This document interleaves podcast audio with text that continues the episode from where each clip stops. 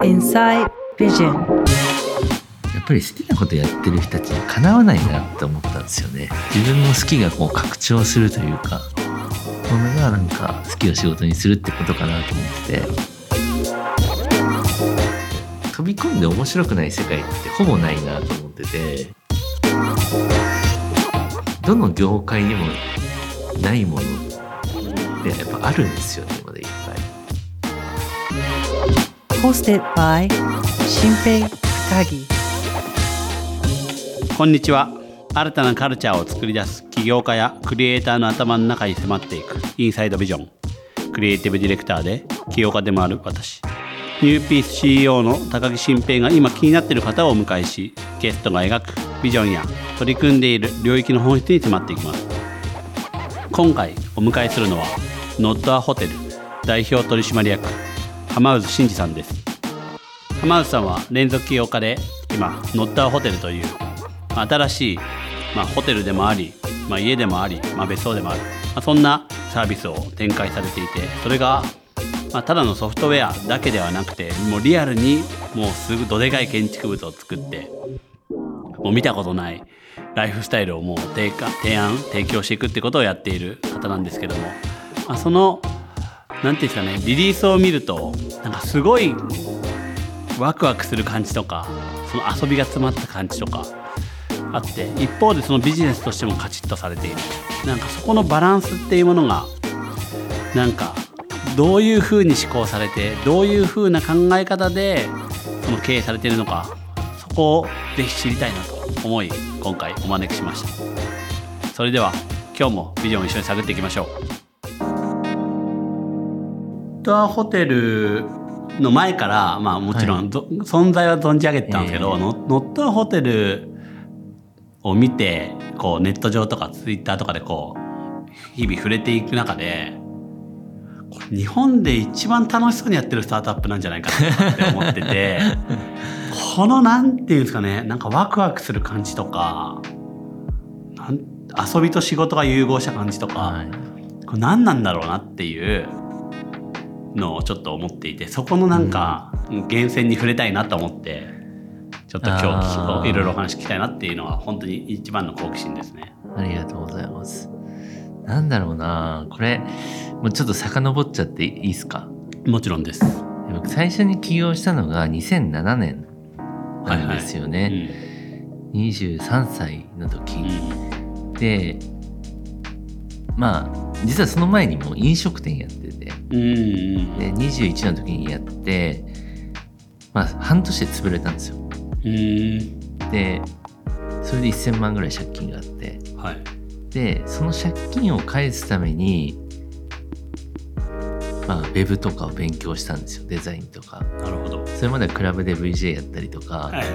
したんですけど、はいはい。でそれほん初めて借金を返すために仕事をして初めて学んだのがウェブででそれ借金を1年で1000万返してはいでやり始めたのがそのウェブでその時アルバイト何個か掛け持ちしてたんですけどうんその1個がアパレルショップだったんですよね。なるほど。はい、で、まあ、当時裏腹ブームでそれすごく好きでそこのショップで働いてで、まあ、ウェブやって詳しかったのでネットショップの店長やれって言われてなるほど。でそこのショップで日本一モンクレールのダウンジャケットをネットで売ってたんですよ。なるほど。10当時10万円ぐらいのあ洋服なんてネットで売れないよってそ言われた時うですよね。そ。その中でやってめちゃくちゃ売れて売りすぎてモンクレールから取引停止になったんですけどえ？どういうことですかそれは？売りすぎたんですよネットではいはい。みんな当時買えなかったんであみんなねで宮崎のショップがなんかモンクレールいっぱい仕入れて売ってるぞあ。なるほど。まあ確かにその時代は何かのブランド買いに行くときどっか行かないと。そうそうですそうですそうでです店舗行っても並ぶみたいなとか、はそういう感じでしたもんね。なんで売りすぎて取引停止になっちゃったっていうのがあって でもまあなんか宮崎のショップでネットでこれだけやれるって面白いなと思ってでアパレルショップの e コマースのシステムを作る会社を立ち上げたっていうのは2007年なんですね。うん。なんで僕いまだに1一番好きな仕事って洋服の店員。へアパレルショップの店員の時で一番楽しかったなと思って。なるほど。まあ手取り 9,、まあ、9万とか10万ぐらいだったんで、い、つも死にそうでしたけど、うん。それでもやっぱり洋服5万ぐらい買ってあのサプールみたいな、はい。アフリカわかりますみたいな感じで服に全力で使ってた時時代があって。飯食えねえみたいな。そうそうそう。でその時から好きなことをやるっていうのはやっぱり人生のテーマで。なるほど。でそれでさらになんかビジネスの可能性を感じてファッションとテクノロジーみたいなところで始めたんですよね。うん。でそれからまあずっとやってて、まあ、途中で、まあ、前澤さんと出会い、まあ、当時あの僕ハニカムウェブマガジンとかいろいろやってたので、そういうのもあって前澤さんとそれの運営されてたんですか？経営やっててああれ？浜内さんやってたんですか？途中でね僕ら買収させてもらってやってたんですよ。でそういうのもやったりとかうん。やってて、まあ、本当好きなことやってたんですよね。うんうん。で、まあ、前田さんと意気投合して一緒にやろうっていうふうになってでそこからはあの一度エグジットして5年グループ会社の子会社の社長をやって、で、どまあ、前田さんが宇宙行くからで辞めるってなってはい。僕もちょっと好きなことやろうってなってやっぱ前田さんからの刺激って強すぎてあ普通のことできなくなっちゃうんですよね。あなるほど。えこんななんていうんですかスケールを見つけられるみたいな感じなんですか？それどういういや面白いんすですよね前田さん、うん。やっぱりもう自分が初めてできたボスなのであまあずっと起業してたんで。確かなんでいやこんな人いいんだなみたいな。にうん。だしやっぱ ZOZO が素晴らしい会社すぎて本当みんな好きなんですよ自分の会社とか、うん。洋服好きな人たちしかいないんで。ね。うんなのでやっぱり好きなことやってる人たちにかなわないなって思ったんですよね。なるほど。うん。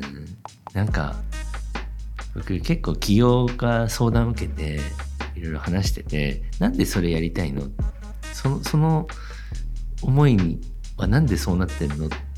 なんでっていうのを5回ぐらい聞くとみんな大体何も出てこないんですよ。ああなるほどでも好きなことやってる人たちって、なんかねすごい伝わってくるじゃないですか。あわかります。なんでやっぱ ZOZO の強さってそこにあってみんな好きなんですよね洋服が。なるほど。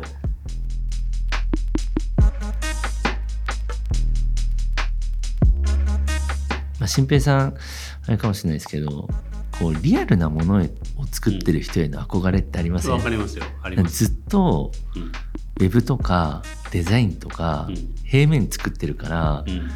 え建物作れる人ってめちゃくちゃかっこいいなと思うんですよ、ロマンがありますよね。ロマンがある。本当。うん。だからなんかそっちにずっと憧れてたのかもしれないですね。ああなるほど。でファッションがじゃあロックアップでできないってなった時になんかね次好きなものというかもしかしたらそれ以上に憧れがあったのがこうん。の建築とかホテルとかそっちうん。だったので、あもうこれしかないなと思って別にあの決まってなかったんですよ。はいはい。3月31日に辞めてでまあ次の日に起業したんですけどうん。10日前とかですからね。その社名とか。決まったの。なるほど、はいじゃあまあある意味そのこういう領域とかこういうものを取り扱いたいっていうのが先に決まってて。でじゃあそれを今の時代やるとしたらどうやるんだろうっていう順番なんですか、考え方としては。です。もう不動産とか全く知らなかったというか、今も詳しくないんですけど抵当権って言葉も知らなかったんですよ、うーん。物件の買い方とかもう分かんなかったんで、そういうのも何も知らなかったんですよね。でまあなんか自分の経験とかやってきたことを振り返った時にこう洋服をネットで売れるわけないよっていうのが始まったのが2007年だったんで自分のキャリアの宮崎のショップでモンクレールなんて売れるわけないよっていう。どできるわけないよって言われるのが一番燃えるじゃないですか。で僕はまあ建築好きホテル好きだったんでこれをネットで売ったら超面白いなと思って。なるほど。できるわけないできるわけないみんな思ってるだろうと、うん。うんでえこれ売れたら超面白いからやろうみたいな感じで。へー。で同時に普通にホテル最初やろうとしたんでうん。あのー銀行にうん。今のパースみたいな計画を持ってったら、まあ、一部屋700平米なんですよね。でこんなの事例がないと。うんなんで成功事例見たことないから貸せないって言われたんですよ。いや事例がないから良くないですか？みたいな 交渉してたんですけどはいはいこれを10部屋に割ってくれと70せめて。うんまあ、よくあるサイズのいやもうそれだったらやらんわと思って、うんやけくそでつけた名前が載ったホテルなんですよ。なるほど。それで融資通ってたらザ・ホテルになってましたよね。はいはいはいはいはい。王道の。そうそうそう。なんで、ノットホテルになったのもその融資が下りなかったとか、へあーとまあみんなができないって言ってるその建築をネットで売るみたいな、うん。そう。それがなんかちょうどネガティブな要素とポジティブな気持ちが合わさってできたのがこのノットホテルっていう会社で。面白い。え、もともと浜松さんはそういうなんていうんですかスタイルというか別にノッターホテルに限らず前からそんな感じである種のなんかそのでできないって思われてたらじゃあやってやるみたいな感じとか、でその中でもうぶつかっていって、うん。じゃあこうしようみたいな、結構そういう突っ走り型の経営スタイルなんですか？なんか話だけ聞いてると最初の起業の時ってうん。結構着実な、はい。堅実な経営だったのかなと思ってて、はい。だけど今のなんかこのなんていうんですかね、まあ、やんちゃ具合ってすげえなと思って。途中で変わったのかもともともうそういう気質だったのか結構興味やあーでも宮崎で起業してうまくいくわけないとかあなんかねいろいろやっぱり無理って言われるのが好きではありますねあ昔から。あーなるほど、はい。でしかもそれで一回結果出してるから、まあ、ある種自分の中でやれるだろうっていう気持ちは結構あるってことですか？いやでもそれが最初会社売却して30億うん。ねまあうちの創業メンバーとか当時の株主とあれして一旦お金を持ってでも僕3年ぐらい使い切っちゃったんですよ。ええいろいろあの車好きなの買ったりとか でやっぱり気づいたのは男の子って借金してないと頑張れないなと思って。なるほど。ね満たされてるとダメだと。そう。なんかねこう超楽しかったんですよ。その3年間が。3年ぐらい。はい。楽しくて、けどなんかこのまま超かっこ悪いなと思って死んじゃうなと思ってはい。なんか満たされんみたいな。でやっぱお金なくてない方が工夫が生まれるし、うん。でお金だったらザ・ホテルになってたわけですよ。まあラグジュアリーな普通のホテルをそう自分の手金で作ればいいわけじゃないですか。確かに。でお金ないとかむしろ借金あってた、まあ、そのカフェ潰して1000万はい。で、当時の、ね、1000万ってもう100億に見えるんでいや、それそうですよね。なんでまあなんかそれぐらい追い込まれてた方が人間面白いなと思って なるほど。すごいな。じゃあそのさ、そのお金あった時は気づけないじゃないですか。うん多分、むしろ、はいあることが嬉しいし、いろんなもの変えたりとか。はいそれは、なで大体そういう人ってまあ結構投資とかして守ったりとかうんうんうんして、結構一回エグジットした人とかって、うんうんまあ、なかなかそういううーなんか泥水する経験に戻るのってうんうん難しいじゃないですか。そうですね。あの家入さんとかその家タイプじゃ入さんとないですか。か似た家入さん似てるなと思っいやて僕家入さんの言ってたパイの実理論、はいはいつの間にか手突っ込んだらあれ？ないみたいなあの感覚家入さん言ってたの超わかると思って。いつの間にかパイの実がもうそうそうもうなくなってるっていう。まだあるまだあると思ったらいつの間にかなくなってるみたいな、うん。あその通りだなと思って。でも家入さんもそうなってそうですね。そのキャンプファイヤーやって、でやってらっしゃるじゃないですか。いやなんかすげえわかるんですよねあのまあ、家入さんと、まあ、僕家入さん結構師匠だったんで、うん。あの会社辞めた後結構ずっと一緒にいらしてもらってでもなんか結構ほんまに似てるなっていうのを いやいやいや、はいそこまでダイナミックじゃないですけど。地方からこう来てっていうのもそうですし。福岡ですよね。まあ、自分の好きなはいある種テーマがもうあってもうそこしかやってないっていうのも、うんうんうんえーでもそれはじゃあそうある意味お金なくなってあじゃあもうやるしかないなみたいな感じになってじゃあ起業をもう一回するかって感じになった。まあなくなったっつってもそこまでね追い込まれてはないんですけど。はい。もちろんあの全然うんその時のままはいけなかったのでうん。とあとやっぱりあのね今朝起きて楽しいんですよ。はいはい。あこれやろうみたいな今日。あみたいな。月曜日が楽しくなる会社とか朝起きて頑張ろうと思える会社っていい会社だなと思っててでもそういうのをやっぱりやりたいなっていう感じですね。あまあ、お金なくなったとしてもなんかこれ面白いなって思えるものって本物だなと思ってて、あなるほど。うん、なるほどなるほど。なんかよくおかお金持った経営者が趣味で飲食店やったりするじゃないですか。うんうん。あれがなんかまあ趣味でそれをもう全力でこうフルコミットで自分の人生かけて一個レストランをその人をやるだったらなんか好きを仕事にしてるっていう、なるほどなるほどリスクとうん、でリスクですね。リスク取れるかどうか。自分の満足以上のものをうん。ちゃんと世の中に作ろうとしてるか。っていそうですね。そうですね。自分の好きがこう拡張するというかあものがなんか好きを仕事にするってことかなと思ってて。あなるほど。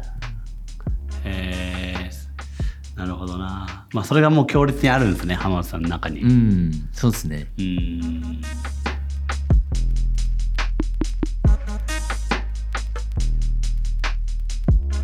なんかそのまあまさに好きを仕事にしていくっていうことの話と近いんですけどなんかこの、まあ、自分の気持ちいいことやってるだけだと本当に収束していっちゃうじゃないですか,、だかうんら本当にそれはそうだなっていうのを最近すごい反省してて、まあ、それはもうどんだけでもややれるこやりたいこととかあるんですけど一方でこの世の中へのインパクトというかに変えていく時にこうある意味、まあ、森を見るマーケットを見るみたいな思考が必要じゃないですか。でなんかそこの往復って本当になんか使ったことない筋肉使うなっていううん。感じもあって、なんかそれって何ていうんですかね理屈で分かっててできるもんじゃないじゃないですか。うん。浜松さんとかなノッターホテル見てるとなんかそれがすごい好きだからやってるっていうのと世の中へのインパクト、うん。まあ、こんこの前発表された NFT とかもそうですけどこの世の中の時流とか そういうものとの接続みたいなものがすごいバランス感覚やなっていう。いやいやいや。あなんかどういうまあこんなん理屈で分かるもんじゃないと思うんですけどなんかすごい意識してることってあるんですか？その収束していく好きじゃなくてこう開いていこうっていう時に。まあそうですね。会社のビジョンが全ての人に乗ったホテルをうん。っていうビジョンがあってみんな買えないじゃないですか。うんうん。乗ったホテル、うんうん。えなんかそれは面白くないなと思ってどうやったら買えるかなと思って、うん。じゃあ建物のグレード落とそうかとかあ安い乗ったホテル作ってそのじゃあまあ安くないですけど5000万ですと。で12人で買って1000万割るぐらい、うんうん。でもキャッシュだし無理じゃんうん。みたいな、でもねなんかこうサブスクでとかっていうのもやりたくないし。うんそれだったらなんか1日単位うんでうんだったら今の建物のグレードも落とさずやれるし、資産性もあるしで NFT 未来もなんかワクワク感もあるしっていうのが全部つながって「お NFT でやろう」みたいな。ああ4月末ぐらいに立ち上げてうんうん。で1ヶ月半ぐらいでバーって準備して。じゃあ全ての人に乗ったホテルをって達成するためには何ができるかなってなことがもうずっとなんかいくつかの問いがずっと浜田さんの中にあって、うんじゃあそれを乗ったホテルらしい形で実現するためにはどういうやり口があるかなみたいなことをこう常にこうなんかあの探り続けてるみたいな感じなんですか？そうですね。思考のあれとしては。うん。そうですねあのビジョン会社のビジョンは世界をもっと楽しくするっていうのと、ミッションが全ての人に乗ったホテルをっていう、うん。これがなんかめちゃくちゃかっこよすぎるとうん。息切れしちゃうじゃないですか、うん。収束しちゃうみたいな感じじゃないですか。うん。で僕はやっぱりもう超シンプルでみんなに届けるにはどうすればいいかみたいなうん。のがやりたいなと思ってたので。なるほど。なんでまあ NFT はちょうどハマったんですよねそこうに。だし今の僕まあ全く不動産とかそこの法律知らなかったのであのふ業界のルールが全然わかんないんですよ。うんうんうんでねあの宮崎とか那須とか絶妙に微妙な場所じゃないですか。うんまあ沖縄とか、はいはいまあ地元だから言えるんですけど、はい。那須とかも軽井沢に負けるし、うん。そういうところ売れるわけないよと。坪1000万で、うんも言われてたし、うん。なんか知らない方がいいんじゃないかなと思って。で なるほど。まあ知っちゃうとこういうもんでしょって思っちゃう。そうですそうです。ちゃんとしたやり方になっちゃうかもね。